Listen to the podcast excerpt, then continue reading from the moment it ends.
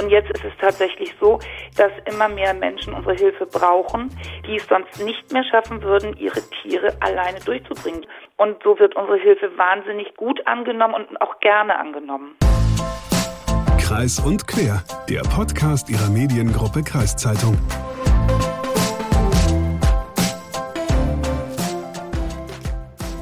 Ja, moin und herzlich willkommen zu Kreis und Quer. Ich bin Hagen Wolf und ja, nachdem ich jetzt zwei Wochen leider das Bett hüten musste, hat's nun meinen Kollegen Luca erwischt, der jetzt krankheitsbedingt zu Hause ist. Von dieser Seite aus daher eine gute Besserung. Gehen wir aber gleich in die Vollen, denn die Stimme, die Sie jetzt am Anfang gehört haben, die gehört zu Christine Boll. Christine Boll ist die Vorsitzende des Vereins Besitzerhunde e.V. und dieser Verein, der organisiert unter anderem eine Tafel für Tiere mit verschiedenen Ausgabestellen, darunter auch eine in Rothenburg an der Wümme. Denn es ist ja leider so, dass es immer mehr bedürftige Menschen gibt, die auf Unterstützung angewiesen sind. Und viele dieser, dieser Menschen, die haben auch Haustiere, zu denen sie eine jahrelange enge Bindung aufgebaut haben und nun Schwierigkeiten haben, sich das Futter für ihre Haustiere leisten zu können. Und hier kommt eben die Tiertafel vom Verein Besitzerhunde e.V. ins Spiel, die kostenloses Futter für diese Tiere Tiere verteilt. Und ich wollte von Christine Boll wissen, wie sieht denn die aktuelle Situation bei dieser Tiertafel aus? Wie sieht's aus mit Unterstützung und Spenden an diese Tiertafel? Und vor allem, was muss ich eigentlich beachten, wenn ich als Herrchen oder Frauchen zu dieser Tiertafel komme, um kostenloses Futter für meine Haustiere zu bekommen? Frau Boll, es gibt so eine Art ja, Tafel für Tiere, die von dem Verein Besitzerhunde e.V. durchgeführt wird. Wie hat sich das dann in den letzten Jahren entwickelt? Also gegründet haben wir uns 2016, Besitzerhunde e.V. Und wir haben unseren Hauptsitz ja in der Samtgemeinde Toschstedt und sind auch seit sechs Jahren schon als Tiertafel hier bei uns im Umkreis aktiv gewesen und sind dann auch nach Winsen und nach Rothenburg gegangen, weil wir halt äh, gehört haben, dass da auch Bedarf ist. Und ja, der Bedarf steigt ständig. Wir haben es also während Corona schon gemerkt. Da sind die Zahlen bei uns gestiegen. Und jetzt ist es tatsächlich so, dass immer mehr Menschen unsere Hilfe brauchen. Wir geben ja einmal im Monat Futter für 14 Tage aus die es sonst nicht mehr schaffen würden, ihre Tiere alleine durchzubringen. Die Energiekosten, wissen wir alle, sind extrem gestiegen. Ähm, die Inflation, dann Lieferkettenprobleme, günstige Futtersorten sind in den Supermärkten teilweise kaum zu kriegen. Und so wird unsere Hilfe wahnsinnig gut angenommen und auch gerne angenommen. Wer kann denn eigentlich zu Ihnen kommen? Es kann ja nicht jeder dieses Futter für seine Haustiere bekommen. Nein, wir haben genau die gleichen Regularien wie die Menschentafel, sagen wir immer. Das heißt, bei uns muss, kann man sich anmelden, muss einen Leistungsbescheid vorliegen. Entweder ein ALG-2-Bescheid, ein Wohngeldbescheid, ein Grundsicherungsbescheid. Einfach ein Bescheid von der Behörde, dass die Bedürftigkeit klargestellt ist. Und dann kann man sich bei uns anmelden. Allerdings nehmen wir nur Tiere auf, die schon in der Familie sind. Während unserer Arbeit, also während man bei uns in der Tafel ist, kann man keine Tiere mehr nachmelden, also sich nicht noch neue Tiere anschaffen. Auch keine Nachzuchten, also keine Welpen, keine äh, Katzenbabys, auch wenn sie niedlich sind. Wir erwarten von unseren Tierhaltern einfach Verantwortungsbewusstsein und dann helfen wir wirklich gerne und unkompliziert. Sie sagen ja gerade anmelden, das heißt, ich kann jetzt nicht einfach mit meinem Hund bei Ihnen vorbeikommen und sagen, ich bräuchte da was, sondern man muss sich vorher bei Ihnen anmelden, bevor man was bekommt. Ja, ähm, wir haben bei uns in Welle an unserem Stammsitz, ähm, da kann man vorbeikommen, da haben wir unser Lager. Für Winsen und Rotenburg packen wir Taschen vor. Wir können nicht so viel Futter, unterschiedliches Futter einfach wahllos aufs Auto packen, sondern wir haben große Taschen. Da wird für jeden Kunden, für jedes Tier ähm, das Futter eingepackt.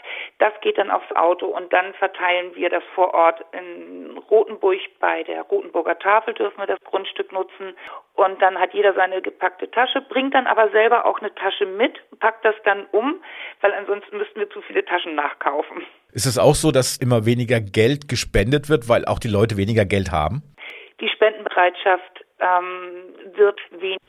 Also die Menschen, also ich sag mal auch die Menschen, die unsere Hilfe nicht brauchen. Es ist keiner mehr mit großen Reichtümern gesegnet. Jeder muss ein bisschen rechnen, ein bisschen gucken. Und wir versuchen halt immer noch die Leistung aufrechtzuerhalten mit 14 Tagen. Was uns ein bisschen Sorgen macht, das sind unsere kranken Tiere. Für die bekommen wir wenig Spezialfutter, sage ich jetzt mal, gespendet. Das müssen wir teilweise sogar beim Tierarzt zukaufen. Wobei ausgerechnet das wirklich so ganz nötig ist, weil das eben kostenintensiv ist. Da brauchen wir tatsächlich ja, Unterstützung und die auch, wenn wenn möglich, so ein bisschen regelmäßig, dass sie das einplanen können. Wo bekommen Sie das Essen oder die Utensilien für die Tiere denn eigentlich her? Müssen Sie das selber kaufen oder Sie auch, kriegen Sie auch was gespendet von größeren Geschäften? Wir kriegen auch Spenden, wir kriegen auch Spenden von Privatleuten, aber ein, also ja, früher ging es noch, jetzt ist es tatsächlich so, dass wir auch zukaufen müssen, was natürlich insofern für uns besser ist. Also für uns ist es besser, weil wir können dann eine Futtersorte kaufen. Wir kriegen natürlich dann über größere Mengen auch andere Preise. Und was uns eben ganz besonders am Herzen liegt, ist, dass wir den Menschen, die jetzt im Discounter einkaufen oder so, nicht noch die Regale leer räumen. Das wäre ja fatal. Ne? Weil wie gesagt, gerade die großen Supermarktketten oder oder äh, Discounter, das Futter wird natürlich bei den Menschen mit wenig Geld bevorzugt gekauft und ist schwer zu kriegen. Also die Mengen sind oftmals nicht mehr da.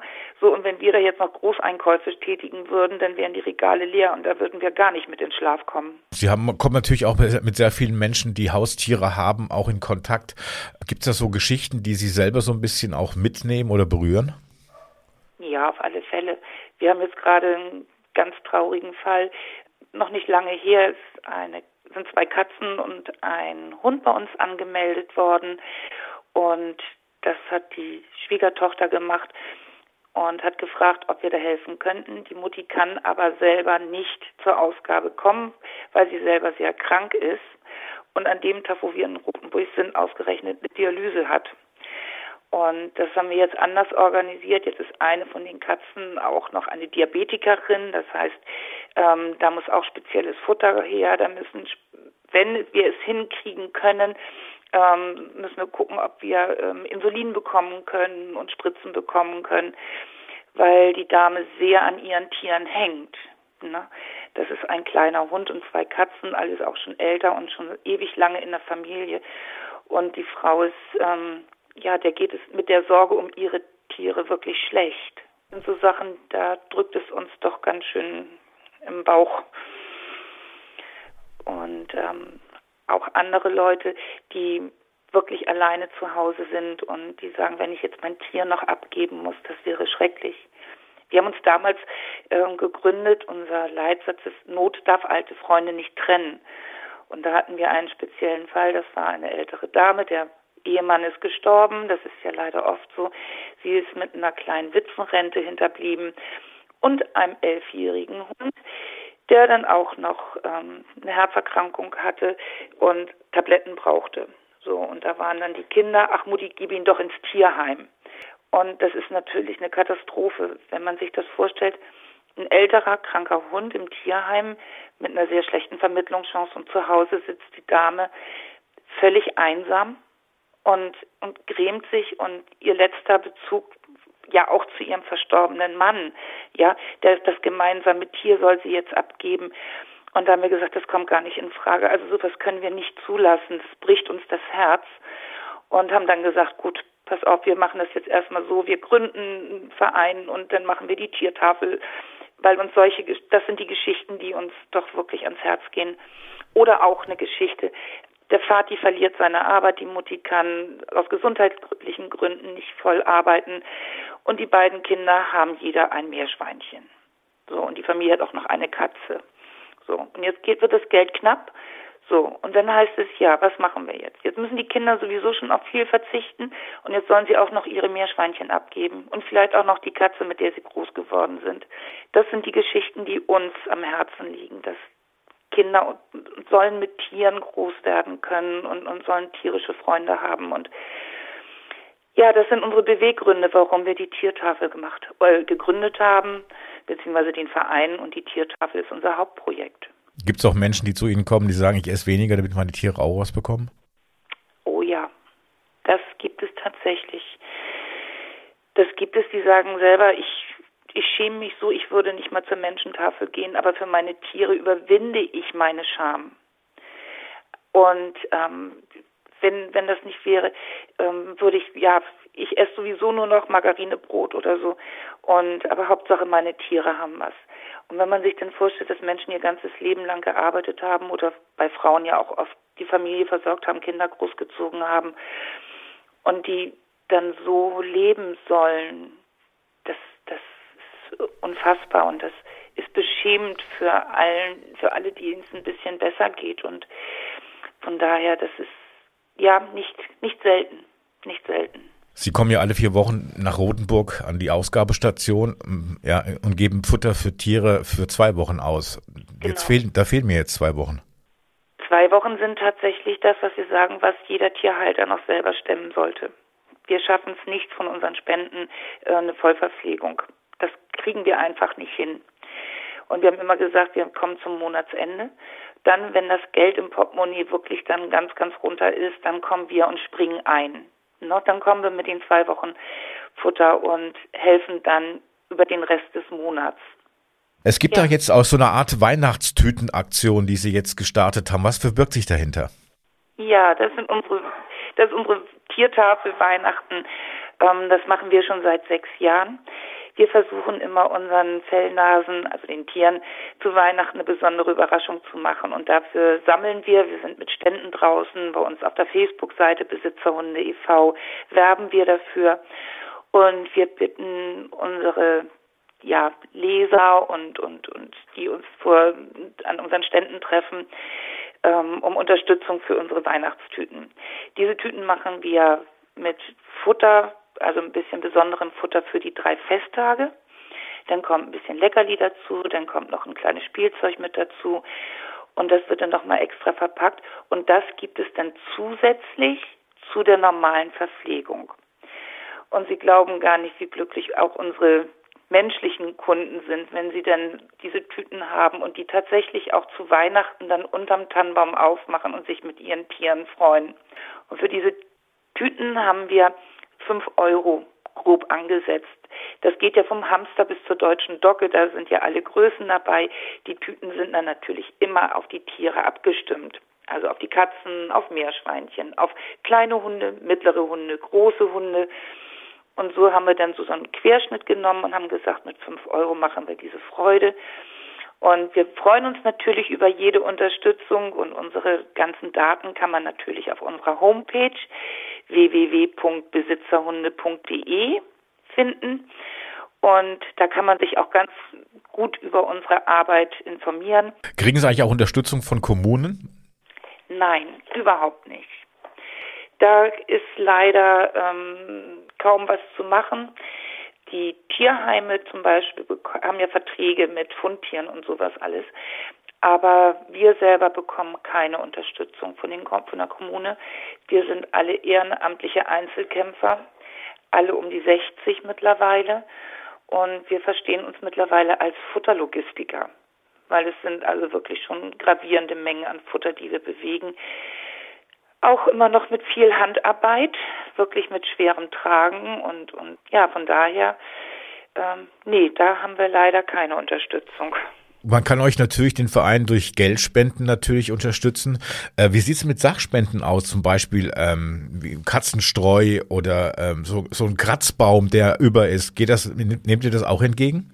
Wir hatten früher Katzenstreu und können es jetzt nicht mehr. Das Problem ist, dass wir halt auf einem Speditionsgelände sind und wir sind auf einem Schotterplatz. Und einmal ein kaputter Sack Katzenstreu dazwischen man kriegt es nicht mehr hochgefegt, es regnet und ähm, dann haben wir das Theater. Dann ist der ganze Platz ähm, ja asphaltiert oder irgendwie sowas in der Art. Und von daher haben wir gesagt, das können wir nicht mehr leisten. Sachspenden ja. Wir haben allerdings ähm, wenig Platz für Sachspenden und sind da auch tatsächlich dazu übergegangen, dass wir, wenn wir was annehmen, wirklich nur noch fast neuwertig annehmen. Wir haben es erlebt, wir haben gesammelt und man denkt immer, na ja, die Leute sind ja froh, wenn sie dann überhaupt was haben. Aber sehr viele von unseren, ich sag gerade mal älteren Damen mit Katzen, haben kleine Puppenstübchen. So. Und ganz ehrlich, wenn ich mir vorstelle, ich komme zu meiner Oma in ihr kleines, schnuckeliges Wohnzimmer und stelle ihr da einen Katzenkratzbaum hin, der vor Haaren ja starrt, ähm, der schon halb abgefetzte Seile da hängen hat, ähm, der vielleicht auch noch müffelt. Also ich, ich möchte es meiner Großmutter nicht zumuten.